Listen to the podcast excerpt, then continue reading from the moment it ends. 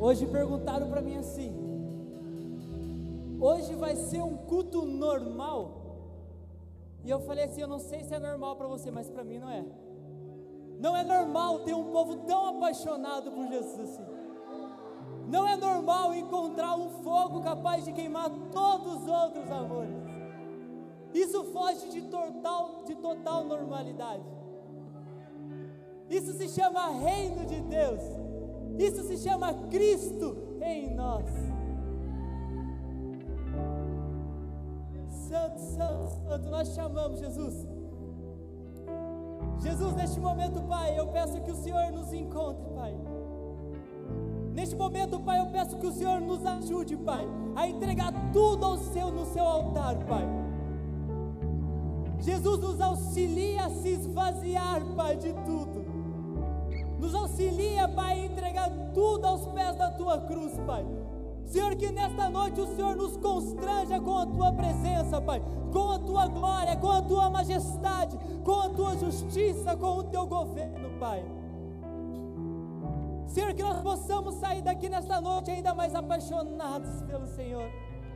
Que nós possamos sair daqui totalmente responsáveis, Pai, por passar essa chama adiante, Pai. Jesus, que nós possamos proclamar que o Evangelho não vai parar em nós, não vai parar neste culto, porque nós vamos clamar, nós vamos gritar que o Senhor é santo, que o Senhor é lindo, que o Senhor salva, que o Senhor restaura, que o Senhor restitui, que o Senhor tem poder. Obrigado, Jesus. Continua se manifestando em nosso meio, Pai, porque nós te amamos, Pai. Nós te amamos. Glórias a Deus. Amém? Pode ficar à vontade. Quem quiser se assentar, se assente. Quem quiser sentar no chão, no altar, na escada, em cima da mesa, fica à vontade. Não é mais um culto. Nunca será mais um culto.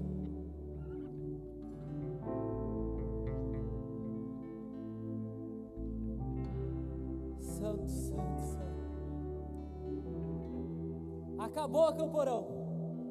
Que pena. Mas eu queria fazer uma pergunta: quem aqui se sentiu tocado pelo reino de Deus nesses quatro dias? Quem se sentiu restaurado pelo reino de Deus? Quem se sentiu encontrado pelo reino de Deus como nunca tinha sido encontrado antes? Lucas 17, do 20 ao 21 diz assim: Indagado pelos fariseus sobre quando viria o reino de Deus, Jesus lhes respondeu: O reino de Deus não vem com visível aparência, nem dirão, Ele está aqui, ou lá Ele está, porque o reino de Deus está entre vocês. Em outras versões diz: O reino de Deus está dentro de vós. O reino de Deus está dentro de vós. Quem se sente que o reino de Deus está dentro de você? Os fariseus indagavam Jesus naquele momento. Eles chegavam e falavam: Jesus, cadê o reino de Deus? Cadê o reino que você tanto prega? Eles esperavam viver um reino terreno, um reino neste mundo. Eles esperavam viver um reino dentro de um castelo, um reino com um grande exército, com grande carruagem. E se você parar para olhar a história, você fala: Nossa, cara, que bando de bobo, né? Perdão da palavra, mas você fala: Nossa, bando de burrão, com Jesus lá fazendo uma parte de milagre e os caras esperando um reino terreno. Mas deixa eu te falar: dois mil anos se passaram e muitos de nós ainda esperamos, ainda buscamos um reino terreno. Da mesma forma dos fariseus, ainda ansiamos pelo reino terreno. Mas deixa eu te falar, o homem deseja muito viver na carne o que Deus preparou para você viver no espírito. Existem coisas que Jesus preparou para mim, para você viver no espírito, mas você, com a força do seu braço, ainda está tentando viver isso na carne ainda está tentando viver neste local. Os quatro dias foram maravilhosos, e foi uma prova disso. Durante quatro você não precisou correr atrás de nada. Você simplesmente se entregou no mesmo ambiente e a presença do Senhor veio até você. O Espírito Santo nos encontrou de diversas formas. Nos encontrou diante de uma fogueira, nos encontrou diante de um altar. Nos encontrou pela manhã, nos encontrou à noite, nos encontrou durante os bate-papos bate que estavam tendo. Mas nós desejamos viver na carne quando nós baseamos o reino de Deus em coisas terrenas, como o tamanho de igreja. Pessoas pensam que o reino de Deus está fluindo conforme o tamanho da igreja. Se a igreja está crescendo, ali está sendo manifestado o reino de Deus. Não, não é sobre isso. Quantidade de membros. Aquela igreja tem membros. Está falhando isso aqui? Se puder trocar para mim, por favor. Aquela igreja tem 3 mil membros. Nossa, ali o reino de Deus está fluindo. Não, não é sobre isso. Números de mãos levantadas. 59 pessoas levantaram a mão no final do culto para aceitar Jesus. O reino de Deus está fluindo. Não, o reino de Deus não é sobre mãos levantadas. Não, também não é pelos seus bens. Ganhei, conquistei um carro novo. Como que você conquistou? Deixando de ir em todos os cultos para fazer hora extra. Será que esse carro novo veio do reino de Deus? Ou veio do reino da carne? Carros, casas, viagens, tudo isso, nada tem a ver com o reino de Deus. O reino nunca foi sobre aquilo que os nossos olhos naturais podem ver. O reino nunca foi e nunca será baseado naquilo que você pode ver. Prova disso, todas as vezes que nós vamos orar, nós falamos: feche seus olhos. Sabe por quê? Porque a melhor forma de ver o invisível é com seus olhos fechados. Porque você se desliga de tudo aquilo que é natural, tudo aquilo que você consegue ver e começa a se conectar com aquilo que você não pode ver, mas aquilo que você sabe através da sua fé que está no meio de nós, que é o Espírito Santo. João 3, do 5 ao 6 diz: Jesus respondeu: Em verdade, em verdade lhe digo, quem não nascer da água e do Espírito não pode entrar no reino de Deus. O que é nascido da carne é carne. O que é nascido da carne é carne e o que é nascido do Espírito é Espírito. Deixa eu falar algo para você. Se você não nasceu do Espírito ainda, talvez nenhuma palavra aqui vai fazer sentido para você. Assim como os fariseus que viam milagres acontecendo, eles viam o poder se movendo diante dos olhos deles, mas não fazia sentido porque eles ainda não tinham nascido do Espírito. É impossível você compreender o reino de Deus vivendo em um reino terreno, vivendo completamente baseado em coisas terrenas, se baseando a sua vida somente naquilo que você pode ver. Quem não nasce da água e do Espírito não pode enxergar o reino de Deus. E quando nós não enxergamos a realidade do reino de Deus, prontos para aceitar qualquer coisa que nos apresentam como o reino de Deus. Hoje eu estava trabalhando e eu fiz uma viagem muito boa. Cadê o Davi? Mandei até no grupo, falei, cara, estourei. Quando eu terminei essa viagem, eu falei, Deus, agora é minha hora de te recompensar. A próxima pessoa manda que eu vou falar de Jesus para ela. Aí entrou uma senhora, 35 minutos de viagem. Eu falei, vai dar tempo de eu pregar, hein? Vou treinar a pregação de noite. Aí ela entrou, Aí ela foi lá e falou assim: Você que é o moço simpático? Eu falei: Simpático? Ela, é. Os comentários no seu aplicativo aqui no seu perfil falam que você é simpático. Eu falei: É porque eu não sou bonito. Então quando a pessoa para elogiar, fala que você é simpático. Ela falou: Ah. Aí a gente foi, começou a ir, começou a ir. E o louvorzinho tocando no fundo.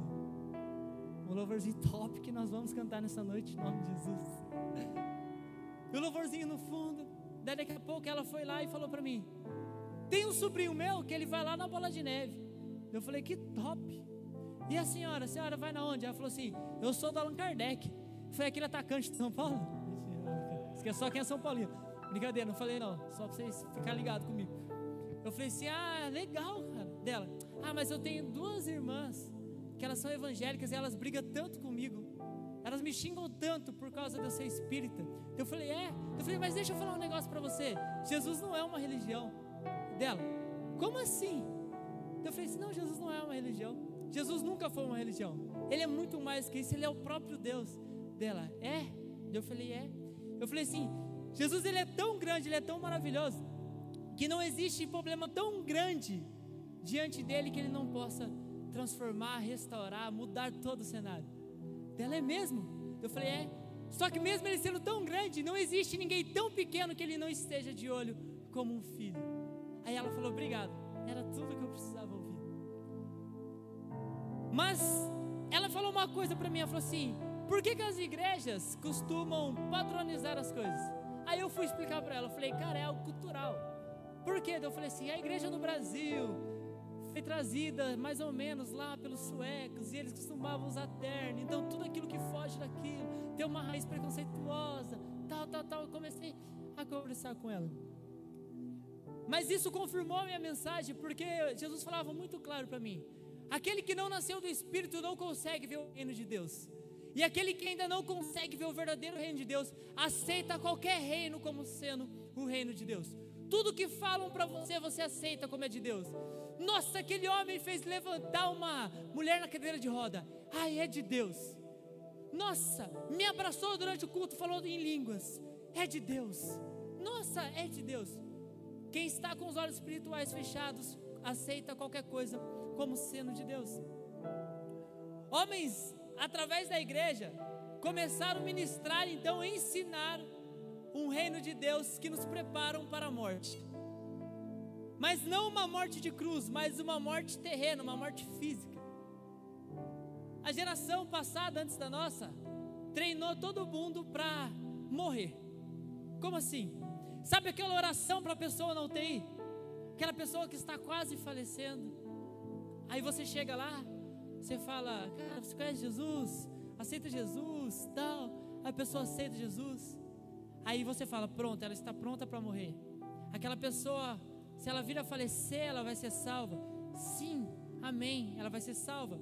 Então o Evangelho preparou para a pessoa que está morrendo, aceita Jesus e está salvo, pronto para morrer.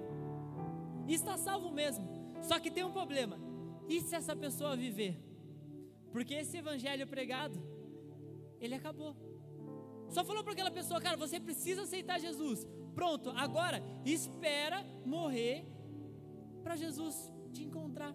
É tipo assim, eles falavam assim: aceita Jesus para você morar no céu. A pessoa, amém, eu aceito. Agora espera a morte chegar para isso acontecer. Um evangelho tão raso. Isso é pregado porque não compreende que existe um propósito para mim e para você enquanto estamos vivos. Que o aceitar Jesus não é o final de uma caminhada, mas sim o início. O aceitar Jesus, a cruz de Cristo não é o final da sua caminhada, mas é o início. Nós deixamos de viver uma vida para o mundo e começamos a viver uma vida em Cristo com a sua cruz, crucificados com Cristo, mostrando a marca da crucificação para o mundo. Já ministrei aqui, o mundo está cansado de Jesus te ama. O mundo está cansado de ouvir você falar: Nossa, Jesus te ama. Então aqui esse papelzinho. O que o mundo precisa ver é a mesma coisa que Tomé precisava ver: as marcas da crucificação na sua vida, as marcas de Cristo na sua vida. Jesus precisa ver o amor manifestado na cruz, manifestado sobre você, o cuidado manifestado na cruz, manifestado através de você. A sua família tem que ser restaurada da mesma forma que Cristo restaurou o homem com o homem através da cruz. Mas deixa eu te falar, quando nós aceitamos a Jesus, quando nós passamos de quatro dias igual na Camporão, não é o fim. Cara, o acamporão, aqueles quatro dias, infelizmente acabou. Temos que voltar a trabalhar, porque os boletos não param. Falei esses dias brincando. Jesus pagou tudo na cruz, menos o meu boleto. Meu irmão, meu boleto chega todo mês, não adianta. Então, aqueles quatro dias passaram, mas não acabou lá. Não acabou. Cara, para você que teve a sua primeira experiência maravilhosa, tá só começando. Para você que não está entendendo nada, eu não fui na Camporão. Ainda dá tempo. Ainda dá tempo de você se entregar, porque o mesmo Espírito que estava lá está aqui nesta noite. É o mesmo Jesus, ele não muda, é as mesmas pessoas. Sabe quem fez o louvor lá naquele dia? Foi essas pessoas. Sabe quem ministrou lá? Foi esse pedacinho de pessoa. Então, cara, é as mesmas pessoas, é o mesmo Espírito, basta você se entregar da mesma forma. Quando você se entrega para o reino de Deus, a eternidade já começou. Você não precisa esperar a morte para passar uma eternidade com Deus. A eternidade já começou na minha e na sua vida.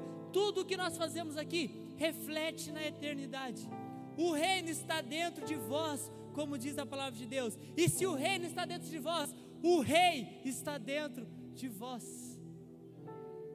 Tem um louvor que diz: Deixa o reino vir, porque quando o reino vem, o rei vem também. Oh, isso é muito lindo. Nós clamamos o reino não por aquilo que o reino pode trazer, mas porque o rei vem junto com o reino. O Cristo leu aqui, o Senhor dos Senhores, o Deus dos exércitos. Eu vivo com Jesus aqui e agora eu não preciso morrer, meu irmão. Tem tanta coisa boa para a gente viver com Jesus nessa terra. Tem tanta coisa prazerosa. Eu, eu sou viciado em Jesus. Eu sou viciado em Jesus. Todo mundo que fala para mim, tem um cara lá no Instagram que ele faz uns negócios loucos com Jesus. Eu vou seguir, meu irmão. Tem um cara, não sei na onde, que ele fala uns negócios muito. Hoje o André me mandou um vídeo. Ele falou assim: ouve a partir do minuto 9. Daí eu fui ver lá, eu só vi o nome, era o Cantarino. Quem conhece Cantarino? Gabriel Cantarino. Charamanaia. Gabriel Cantarino é muito louco, meu irmão. Pega o vídeo do Alessandro Vilas Boas, qualquer clipe, vai ter um doido virado para a parede falando em línguas. É o Gabriel Cantarino. Ele é um dos pastores da ONU. E o André falou uma frase para mim que é uma verdade. Ele falou assim: os caras não cansam de chamar a atenção de Cristo. É sobre isso. Uma vida baseada no reino de Deus é uma vida que não cansa de chamar a atenção de Cristo. Dogão já falou aqui: tudo que nós fazemos é uma desculpa para adorar a Deus. O meu trabalho é uma desculpa para me pregar o Evangelho. Esse templo é uma desculpa para, para mim e você se reunir e entregarmos a nossa adoração ao Senhor. É tudo uma desculpa para a gente entregar a nossa vida a Jesus. Mas esse evangelho que, cara, vamos esperar a morte, é aquele evangelho do bandido da cruz. Se todos nós aceitássemos Jesus e morrêssemos no dia seguinte, estava tudo certo. Porque esse evangelho, ele te ensina a viver a morte de Cristo, mas ele não te ensina a viver a ressurreição de Cristo. Deixa eu te falar, o poder não estava só na cruz quando Jesus morreu. O poder também estava no terceiro dia quando ele ressuscitou. Porque nem mesmo a morte foi capaz de parar o nosso Jesus. A morte representava a entrega de Jesus, mas a ressurreição representa a vida que existe em Jesus. E se Jesus está dentro de nós, se o reino está dentro de vós, a vida está dentro de vós. Mas as pessoas adoram esse evangelho, porque é um evangelho vitimista. É o evangelho da aquela canção da Luma, alguma coisa lá. Porque o bem que eu não quero, não posso. E fica, usa aquela palavra como uma desculpa para estar pecando. Romanos 7. Tiagão pregou muito bem aqui na quarta-feira sobre esse texto. Mas se nós continuarmos esse texto, Romanos 8 fala: "Portanto, vírgula", e começa a falar de uma vida com Cristo, uma vida em santidade. Fala que nós não vivemos mais para a lei, para a morte, mas nós vivemos uma vida debaixo da graça de Cristo. Mas amamos esse evangelho. Ah, eu vou esperar a morte. O evangelho escapista, onde eu deixo tudo. Eu não preciso, eu deixo as minhas obrigações. Eu deixo. Ah, eu sou tão jovem, Mateus. Nossa, eu sou jovem. Deixa eu falar para você, eu sou jovem. Eu só tenho 17 anos, então eu não vou me entregar totalmente. Eu vou aproveitar a vida quando eu estiver velho, porque todo mundo erra. Né? Você usa até meu pecado. Eu venho aqui com meu testemunho aqui. Cara, eu sou tão triste com o meu testemunho. Se eu pudesse ter encontrado Jesus com 10 anos, com 5 anos, minha vida seria tão maravilhosa. Eu seria muito mais apaixonado do que eu sou hoje. A minha família seria muito melhor do que ela é hoje. A Rafaela teria uma vida muito melhor do que ela tem hoje, se eu tivesse encontrado Jesus antes. Mas as pessoas olham e falam assim: não, mas você pecou por tanto tempo, deu tempo de Jesus te restaurar. Meu irmão, para. Para com isso, o evangelho escapista, deixando as suas obrigações de lado, cara. Nós ansiamos fugir dessa vida e dos problemas. E esquecemos de uma coisa: a dimensão que Deus nos colocou, quando nós aceitamos Jesus, Jesus nos tira dessa dimensão. Nossa vida não é mais aqui. A minha vida não tem mais a ver com esse mundo. Ele nos coloca numa dimensão de fé. Acho que é a ciência, a geografia, eu não sei muito bem. Estudei no sênior, me perdoa. Mas são três dimensões que existem, é isso? Se tiver, deve ter alguém inteligente. Mas eu já ouvi falar sobre uma quarta dimensão, que é a dimensão da fé. No momento que nós aceitamos Jesus, nós entramos no reino, nós começamos a viver na dimensão de fé. Lá, esse negócio está muito louco, é Espírito Santo. A dimensão que Deus nos colocou através da fé nos habilita a vencer o mundo. Então nós não precisamos abraçar esse evangelho escapista, tentando fugir dos problemas. Nós podemos enfrentar os problemas, porque João 16:33 diz: "Falei essas coisas para que em mim, em Cristo, vocês tenham paz. No mundo vocês passam por aflições, mas tenham coragem. Eu venci o mundo." Meus irmãos, nós não precisamos fugir do mundo, porque nós fomos feitos para vencer o mundo. Você não precisa fugir do problema, você precisa vencer o problema.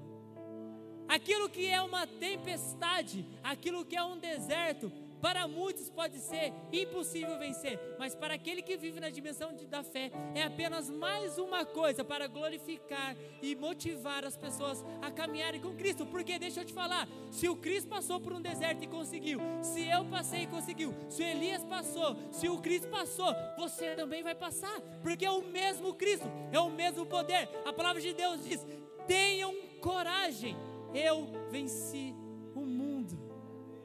por isso eu te afirmo: existe um poder sobre mim e sobre você. É o reino dos céus dentro de vós. Mas não adianta apenas boa vontade, apenas amor para viver esse reino. Nós precisamos conhecer o reino para viver o reino. Boa vontade, meu irmão, e amor não adianta para muita coisa. Eu tenho muita boa vontade. Eu amo o Luca. Eu amo muito a vida do Luca. Só que imagina se o Luca precisa cirurgia muito séria. Você acha que vai adiantar eu ir lá fazer a cirurgia com boa vontade, com o amor que eu tenho por ele? Não vai adiantar nada. A mesma coisa eu e você. Se nós tivermos boa vontade e amor, mas sem conhecer o reino de Deus, não vai adiantar em nada. O reino de Deus não vai fazer sentido para mim e para você. Sem conhecimento, eu só vou atrapalhar a cirurgia do Luca. E sem conhecimento, eu e você só vamos atrapalhar o andamento do reino dos céus. Mas entenda uma coisa: o que então separa o reino de Deus do reino desse mundo? Uma simples coisa. Uma coisa, aí eu assassinei o português. Uma simples coisa: o cabeça. Quem que é o cabeça do reino de Deus? Cristo. Quem que é o cabeça deste mundo? Satanás. Gálatas 5, Paulo corrige a igreja dizendo que não há outro evangelho. Só existe um reino de Deus. Por mais que algumas coisas pareçam o reino de Deus, algo as distingue, distingue do reino de Deus, que é a natureza. Deixa eu te falar, se 100% daquilo que você está fazendo não é oriundo da natureza de Deus, isso não faz parte do reino de Deus. Como assim, Mateus? Deixa eu te falar. Se 100% do seu louvor em cima desse altar, do seu instrumento, não é oriundo de uma natureza de adoração a Deus, isso não é do reino de Deus, isso é do reino deste mundo. Não importa o que você faça, se 100%, não vou me lembrar o, pregador, o grande homem de Deus que falou isso, mas todas as nossas atitudes ou servem ao Senhor, ou agradam ao nosso Senhor, ou agradam Satanás. Qualquer atitude que você fizer a roupa que você está vestindo, no momento que você for escolher ela, ou você escolheu agradando o Senhor, ou você escolheu ela agradando a Satanás.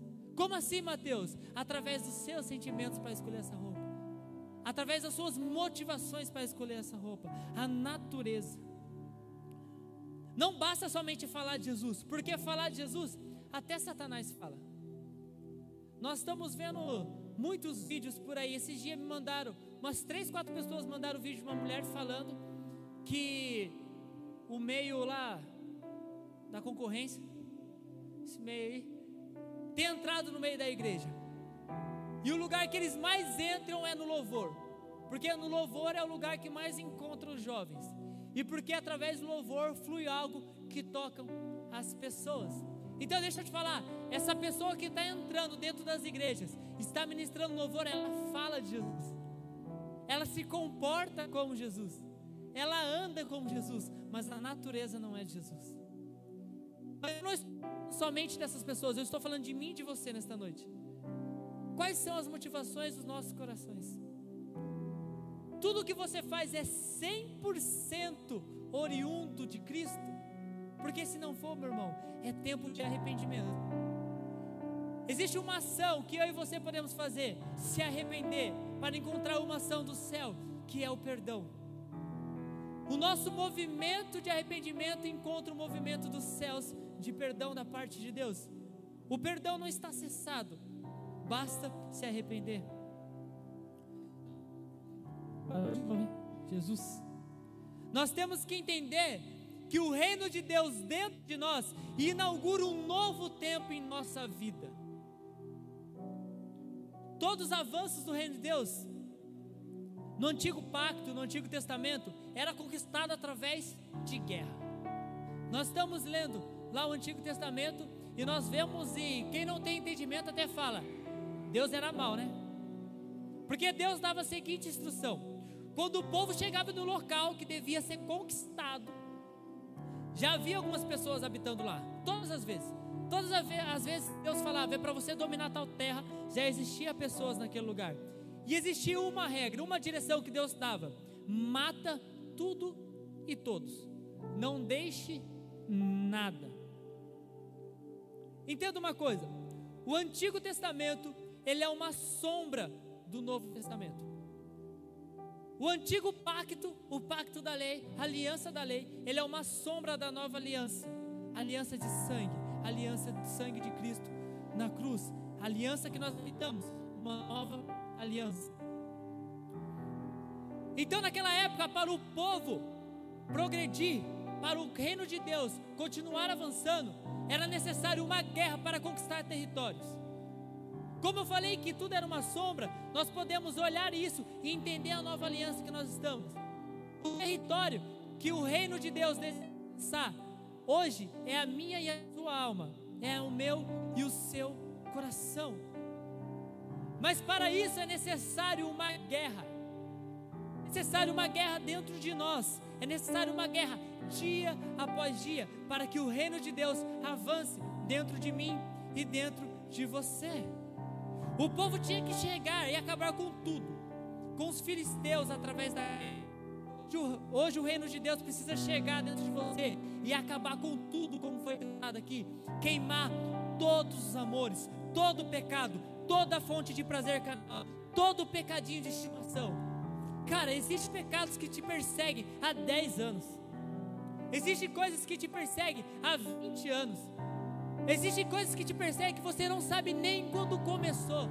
Jesus te fala, para o reino de Deus avançar dentro de você, é tempo de você guerrear contra, contra isso. Acaba, mata com tudo isso aí. Mata, acaba com tudo isso. É como se fosse uma avalanche do Espírito Santo. Quem aqui já jogou Crash? Quem lembra do Crash? Sabe aquela fase que veio uma bola de neve e o Crash sai correndo assim? Sabe? É isso. O pecado tem que ser o quest na nossa vida, o Espírito Santo é a bola. O Espírito Santo tem que vir e o pecado tem que correr, meu irmão, para fora da sua vida. Para fora da sua vida. Chega dessa inconstância, meus irmãos. Chega dessa inconstância. Hoje eu estou bem. Amanhã eu vejo um vídeo erótico. Hoje eu estou bem. Amanhã eu abro o Instagram. Deixa eu falar para você. O Instagram te entrega, entrega todos os seus pecados, tá? Se eu for lá e procurar um de vocês lá, e acontece isso. Se eu for lá e colocar o nome de uma pessoa, vou colocar o meu, um exemplo, Mateus Henrique da Silva, vai aparecer embaixo algumas sugestões. Sabe por quê? Porque essa pessoa que eu entrei provavelmente segue aquelas pessoas ou pessoas parecidas. Existem alguns jovens aqui na igreja que eu entro no perfil dele, o que me aparece de mulher de biquíni, meu irmão, parece que eu estou lá em Caraguá. Misericórdia, varão. Então não adianta eu venho aqui, fogo em teu. Chega de noite, biquíni, biquíni, biquíni. Não adianta. Não adianta, não adianta eu chegar aqui, queimou todos. Chega em casa, eu vou tirar uma foto. Como que eu vou tirar a foto? A câmera está lá, mas eu viro para cá, porque tem que mostrar essa curva que eu tenho nessa região. Não adianta, meus irmãos. Não adianta essa inconstância. Hoje eu oro, amanhã eu engano as pessoas. Hoje eu oro, amanhã eu estou mentindo para meus pais. Por quê? Porque eu quero. Eu quero tanto sair com meus amigos que eu vou contar uma mentirinha. Eu vou falar que eu vou dormir na casa da minha amiga. Eu vou falar que eu... não adianta, meus irmãos. Chega dessa inconstância. Uma avalanche do Espírito Santo se achega ao seu coração nesta noite. Que toda mentira, todo pecado, toda vaidade, todo ego, todo egocentrismo vá embora em nome de Jesus. Mateus 12, 25 diz: Mas Jesus, sabendo o que eles pensavam, disse-lhes: Todo reino dividido contra si mesmo ficará deserto, e toda cidade ou casa dividida contra, contra si mesmo não subsistirá. Quando Jesus está em mim, Ele tem que exercer governo total, controle total, meu. Ah, mas você está falando que eu nunca mais vou pecar? Meu irmão, existe uma diferença entre pecar, cair no pecado e permanecer no pecado. Se você está lutando contra a pornografia 10 anos, 3 anos, você está permanecendo, você não caiu em pecado. Cair em pecado é quando, cara, eu sou calmo no espírito. Mas segunda-feira eu estava cheio do Espírito Santo. Segunda-feira eu mandei o áudio para os meninos. Eu falei, eu quero que o diabo cruze meu caminho, que o negócio vai ficar louco pro lado dele. Aí o Davi começa, não, dá um brado aí, Davi. É isso. E o Davi começa com o Xaramanai lá, meu irmão. Aí eu tô na paz de Cristo, trabalhando. Terça-feira, desculpa, não foi segunda. Última viagem. Jesus me ajudou. Me mandou uma corrida para me deixar a mulher na rua que a minha esposa trabalha. Aleluia. Eu falei, não vou gastar nada de gasolina para buscar a varoa. É Deus. Eu estou indo, faltando 20 metros. Um atribulado enviado de Satanás passa no bar no meu carro. Aí trava a porta do carro dele e não consegue descer. E eu vejo ele dentro do carro, gesticulando, me xingando como se eu tivesse errado. Aí eu falei: Espírito vem, Espírito vem, Espírito Santo. Aí a porta dele estava travada. Inspirar. Céu, esse microfone aqui tá. É a concorrência. Vocês não oraram não lá mesmo, só eles não oraram. Tem que orar. Jejumzinho. Coca virou nazireu, rapou a cabeça, entregou tudo ao Senhor. Aleluia. Aí demorou para abrir a porta, deu tempo de eu respirar, engatei a ré. A hora que eu dei ré, saiu a metade do carro do homem, a metade do meu. Aí ele veio, a hora que ele abriu a porta, eu falei assim, brother, está bem? Ele falou, estou bem. Daí ele falou, oh! eu só apontei para a placa escrito, pare. Aí ele, oh, desculpa, cara. É, desculpa, tá? Deixa eu te falar algo. O reino de Deus ele tem que exercer governo em mim em todos os momentos da minha vida. Cara, se eu estou meio aqui, meio lá, a hora que aquele homem bateu, eu ia ficar fortão na hora. Eu ia ficar grandão. Eu falei, é maluco. Porque eu já fui fortão uma época, meus irmãos. Cadê o Vitão? O Vitão me conhecia fortão. Eu falava umas palavras que eu não sabia nem o que significava. Mas eu vi no filme Cidade de Deus, eu repetia. Chegava os caras assim, o cara me batia e falava, e aí, comédia? Qual que é das suas ideias, tio? Aí eu falava, tomara que ele não vem, se ele vem, vai me dar um pau. Mas tinha que ser valente, meu irmão, valente. Falava, sai, ó, essa frase aqui, todo mundo que é bunda mole igual eu falava, você não me conhece. Ainda bem, se ele conhecesse aí, queria bater mesmo. Mas se eu tivesse ainda meio aqui, meio lá, eu ia sair nesse estilo pro cara. Capaz dele ter batido no meu carro, entrado no meu carro e me atropelar, indo com o meu carro. Cara, nós precisamos que o Senhor exerça governo em nós todos os momentos da nossa vida. Ah, mas ele bateu em mim. Amém, cara. Tá tudo bem. Não aconteceu nada demais. Amém. Ele está me enrolando para pagar? Amém. Fazer o quê? Calma, mansidão, domínio próprio, fruto do Espírito. Quando chamamos pelo reino, chamamos pelo rei. E como chamamos pelo rei, nós chamamos pelo seu governo. Nós somos hipócritas quando nós falamos: Vem Jesus, Maranata, Maranata. Aí Jesus fala assim: Filho, não faz mais isso. Aí você fala: Deixa quieto, Jesus. Não quero mais esse Jesus, não. É o espírito de anticristo que habita em você, cara. Sabe que é o espírito de anticristo? Não é somente o grande anticristo. Não vou lembrar a passagem. Primeiro João, Cristo, fala sobre o espírito de anticristo. Primeiro João, acho que fala espírito de anticristo. Primeiro João 2, se eu estiver enganado. Se eu estiver enganado, até o final do culto o Cristo me corrige. O espírito de anticristo, sabe qual é? O espírito de anticristo dentro da igreja? É aquele que aceitava Jesus, mas não como Cristo. Hoje o espírito de anticristo dentro de mim e de você é nós aceitamos o Jesus bonitinho, o Jesus do filme, o Jesus do The Chosen, mas eu recuso o Cristo da cruz, o Cristo que morreu. Eu aceito Jesus que fala, ai como é lindo, vida restaurada, mas eu nego Jesus que fala, larga o seu pecado, vá e não peques mais. Um reino dividido não existe, meu irmão. Se existe divisão dentro do teu coração, o reino de Deus ainda não está lá. O reino de Deus ainda não está governando o seu coração. Mateus 6,33 diz: Mas busque em primeiro lugar o reino de Deus e a sua justiça, e todas essas coisas lhe serão acrescentadas. Pessoas que veem esse versículo com o olho natural, como eu falei no início da ministração, pensa assim: vou buscar o reino de Deus, vou no culto, aí ele vai me dar tudo, tudo me será acrescentado.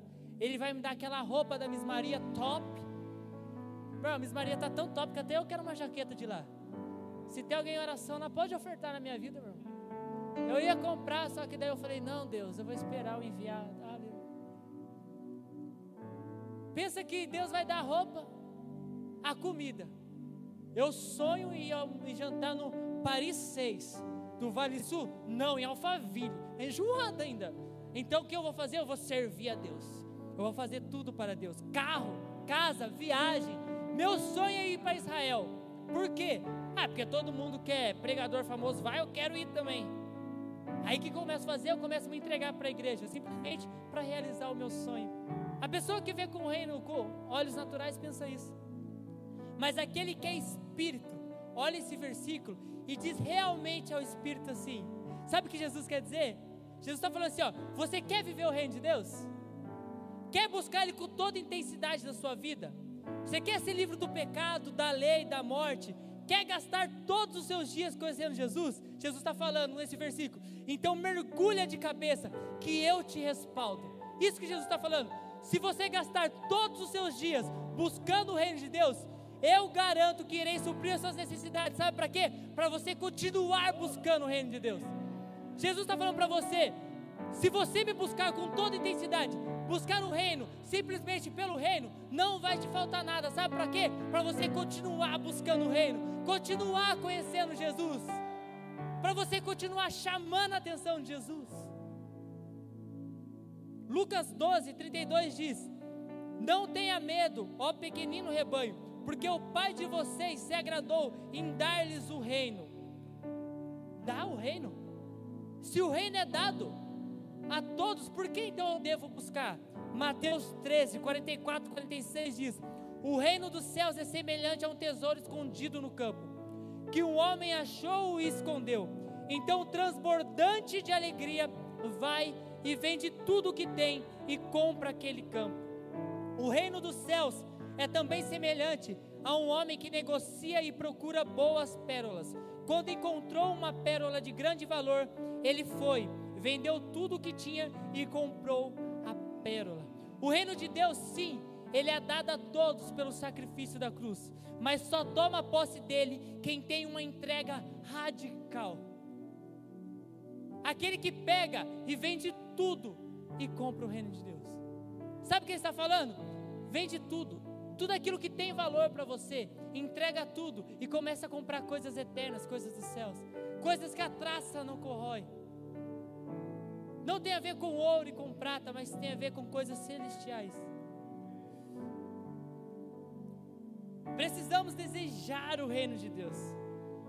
Precisamos querer o reino de Deus, se apaixonar pelo reino de Deus. Assim nós tomamos posse do reino de Deus. Sabe? O reino de Deus é como se fosse. Deixa eu pensar algo. Eu tinha pensado num exemplo durante o dia, só que eu não, não escrevi, eu esqueci. O reino de Deus é como se fosse a própria Bíblia, vamos dizer. Ela já está feita, ela já está consumada, ela está pronto para todos, mas só toma posse dela quem realmente quer tomar posse dela. Só lê ela quem resolve vencer a sua carne, vencer o sono. Dá sono, não é que você vai ler a palavra de Deus, mas vence o sono. Vence o sono, você começa a tomar posse na palavra de Deus. A palavra começa a se tornar uma verdade na sua vida. Eu já falei uma vez aqui. Eu falei lá em São Paulo também, quem esteve lá lembra. A forma que você olha para o reino de Deus, você interage com o reino de Deus. Mas deixa eu te falar uma coisa nova. A expectativa que você tem sobre o reino é do tamanho daquilo que você faz para o reino de Deus. Cristo conhece as pessoas conforme a entrega que ela tem para o reino de Deus. Aí ele consegue ver o que aquela pessoa espera ou não espera. Porque pessoas que não têm expectativa em fazer algo grande para Deus, também não têm expectativa que Deus faça algo grande para ela. Aquela pessoa que limita o poder de Deus, ela não espera nada de Deus. É aquela pessoa que você fala assim: "E aí, sua família como tá? Conta para mim". Ah, meu pai não tem jeito mais não. Meu pai tá 25 anos na bebida, é, não tem jeito mais não. Fica limitando o tamanho do reino de Deus. Não confia. Não enxerga, não cria expectativa no reino de Deus, no tamanho do reino de Deus. Deixa eu falar para você. Eu tenho 28 anos. Durante 20 e algumas coisas da minha vida, eu cresci vendo meu pai dentro de um bar. Meu pai chegava em casa bêbado, todas as vezes, todas as vezes. Meu pai era peão de obra. Então ele só bebia, ele só sabia beber. Meu pai sofreu um acidente. E eu tive o dia mais feliz da minha vida. Eu lembro como se fosse ontem. Acho que só a minha prima que está aqui estava nesse dia. Eu assumi a liderança de jovens numa igreja no Parque Santo Antônio. Era uma igreja muito grande. Que se esses sete jovens tivessem entrado aqui, a igreja estava lotada de tanta gente. Mas como eu falei, o reino de Deus não tem a ver com o tamanho da igreja, a quantidade de pessoas. Então o reino de Deus estava sobre aquele lugar. Acho que a Rafa também estava nesse dia. Era a primeira vez que eu estava liderando um culto. Eu estava tão nervoso, meu irmão. Eu tremia. Quando de repente chega pela porta meu pai com o andador assim, ó. Tá, tá, tá. Eu não consegui fazer nada naquele culto. Eu passei 40 minutos chorando. Porque durante 20 anos eu vi meu pai totalmente entregue para o pecado. Só que com a minha mãe em intercessão, eu comecei a criar expectativa. Então, quando eu me converti, eu comecei a falar: Deus, eu vejo você fazendo tudo na vida de todos, faz na vida do meu pai, por favor. Deus, eu vejo pessoas pregando, falando sobre suas maravilhas, faz na vida da minha família, por favor. E naquele dia, Deus me mostrou um pouquinho do poder dele, porque naquele dia meu pai e minha mãe estavam dentro daquele lugar. Eu chorei tanto. Infelizmente, meu pai e minha mãe eles não permaneceram. Infelizmente, hoje ainda eles têm uma vida desregada. Eles ainda servem outro Deus. Eles ainda não servem o nosso Deus por completo. Mas, meus irmãos, Deus me mostrou naquele dia que, conforme a minha expectativa, também é a ação do céu sobre a minha vida. Acho que eu estou terminando, hein? Não sei. Que oração? Quem quer ir embora? Efésios 3, 14 ao 20 diz: Por essa razão eu me ponho de joelhos diante do Pai de quem toda a família nos céus e na terra recebe o nome. Peça a Deus que, segundo a riqueza da sua glória, conceda a vocês que sejam fortalecidos com poder mediante o seu espírito, no íntimo de cada um, e assim pela fé, que Cristo habite no coração de vocês, estando vocês enraizados e alicerçados em amor. Isto para que, com todos os santos, vocês possam compreender qual é a largura, o comprimento, a altura e a profundidade, e conhecer o amor de Cristo, que excede todo o entendimento, para que vocês fiquem cheios de toda a plenitude de Deus. Ora, aquele que é poderoso para fazer infinitamente mais do que tudo o que pedimos ou pensamos, conforme o seu poder que opera em nós. Fixe o pensamento nisso. Capaz de fazer tudo muito mais abundante. Servimos um Deus que faz infinitamente mais. Qual que é o seu sonho? Qual que é o sonho para sua família? Deixa eu te falar, Deus pode fazer mais do que isso daí. Qual que é o seu sonho para o seu trabalho, para o seu projeto? Deus pode fazer infinitamente mais para isso. Qual que é o seu sonho e ministério? Deus pode fazer infinitamente mais. Não limite aquele que é ilimitável. Não tente limitar o poder de Deus. Nós somos limitados. Já foi ministrado aqui? Tesouro dentro de vaso de barro. Qual que é o tesouro? A glória. Nós somos o vaso de barro. Nós somos tão limitados, mas existe um tesouro dentro de nós. A glória, o Espírito, o reino de Deus. Servimos o Deus do infinitamente mais, meus irmãos. O louvor pode subir que eu, eu acho que eu vou terminar. Eu acho. Isaías 54, do 1 ao 5 diz assim: Cante, ó estéreo, você que não deu a luz, enxute e grite de alegria. Você que nunca sentiu dores de parto, porque os filhos da mulher solitária são mais numerosos do que os filhos da mulher casada, diz o Senhor. Alargue o espaço da sua tenda e aumente o todo de sua habitação. Não o impeça, alongue as cordas e firme bem as estacas porque você se expandirá para a direita e para a esquerda, e a sua posteridade possuirá as nações e fará com que se povoem as cidades arrasadas. Não tenha medo, porque você não será envergonhada. Não tenha vergonha, porque você não sofrerá humilhação. Você se esquecerá da vergonha da sua mocidade e não mais se lembrará da desgraça da sua viuvez. Porque o seu Criador é o seu marido, Senhor dos exércitos é o seu nome, o Santo de Israel, o seu redentor. Ele é chamado o Deus de toda terra. Sabe o que Jesus diz? Alargue as suas tendas, aumente a sua expectativa, saia do comodismo, saia da zona de conforto, entregue mais, espere mais. Alargue as suas tendas. Fique de pé. O reino de Deus é um reino em movimento. Então nele só existe dois modos que você pode estar. Ou você está evoluindo, ou você está andando, ou você está regredindo. Não existe ficar parado no lugar do reino de Deus, porque o reino de Deus é movimento. Ou andamos com ele, ou fica um para trás com ele. Por isso, buscai intensamente, sem cessar. Volto a repetir Mateus 6,33. Busque em primeiro lugar o reino de Deus e a sua justiça. Mas a pergunta nessa noite não é como buscar, mas sim o que eu estou buscando. Feche seus olhos. Responda essas perguntas para o teu espírito nessa noite. O que te faz estar aqui hoje? O que te faz orar? O que te faz crer? Você está buscando benefício próprio ou ser transformado por Ele?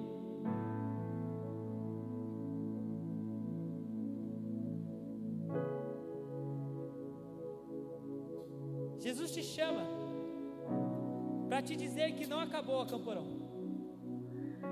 Não acabou na Camporão. O reino não acabou no acamporão. O reino não ficou no portão daquela chácara. Ele te chama para te dizer que começou no acamporão. Mergulhe no reino de Deus. Seja intenso.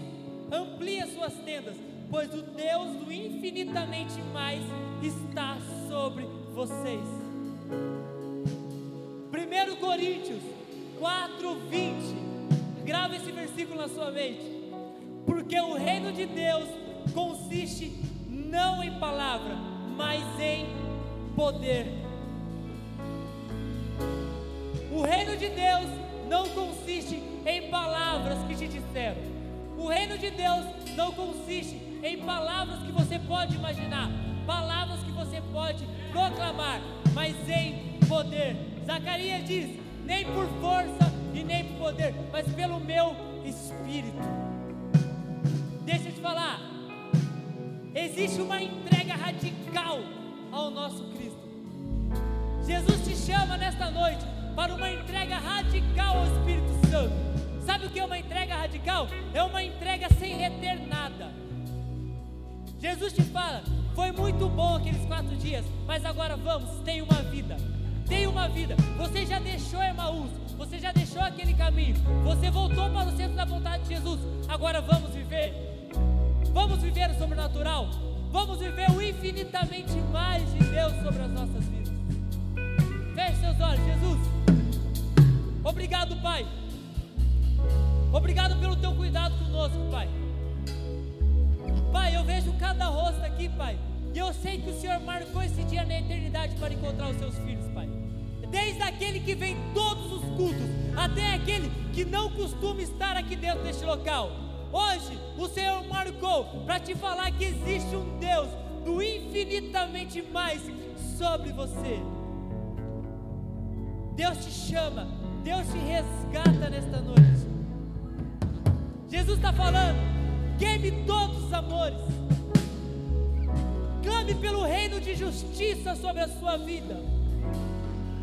Que o reino de Deus vai começar a fluir sobre você de uma maneira que as pessoas não vão entender, que a sua família não vai entender, que a cidade não vai. Ei, o que está acontecendo lá no porão? Sabe o que está acontecendo? Está acontecendo jovens totalmente quebrantados, arrependidos da presença do Senhor. Uma igreja segundo o coração de Deus é uma igreja que chora na presença de Deus. Não cesse as suas lágrimas, não cesse a sua adoração, não cesse o seu arrependimento. Não deixa o mundo roubar aquilo que o Senhor te chamou para viver. Amém? Glórias a Deus. Santo, santo, santo. Haverá um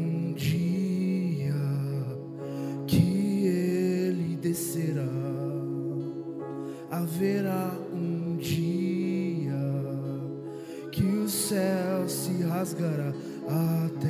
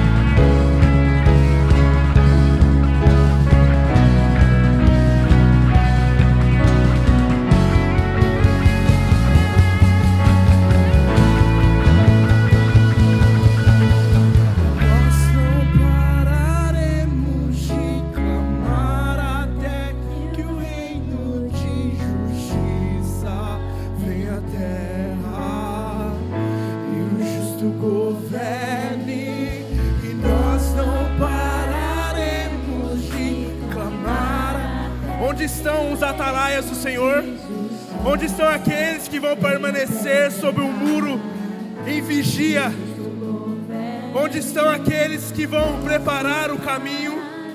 Onde estão aqueles? Onde estão os João Batistas? Onde estão os João Batistas?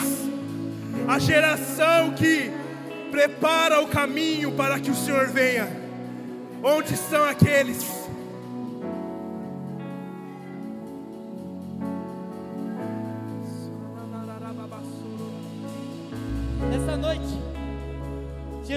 chamou aqui para te apresentar a vida do reino de Deus.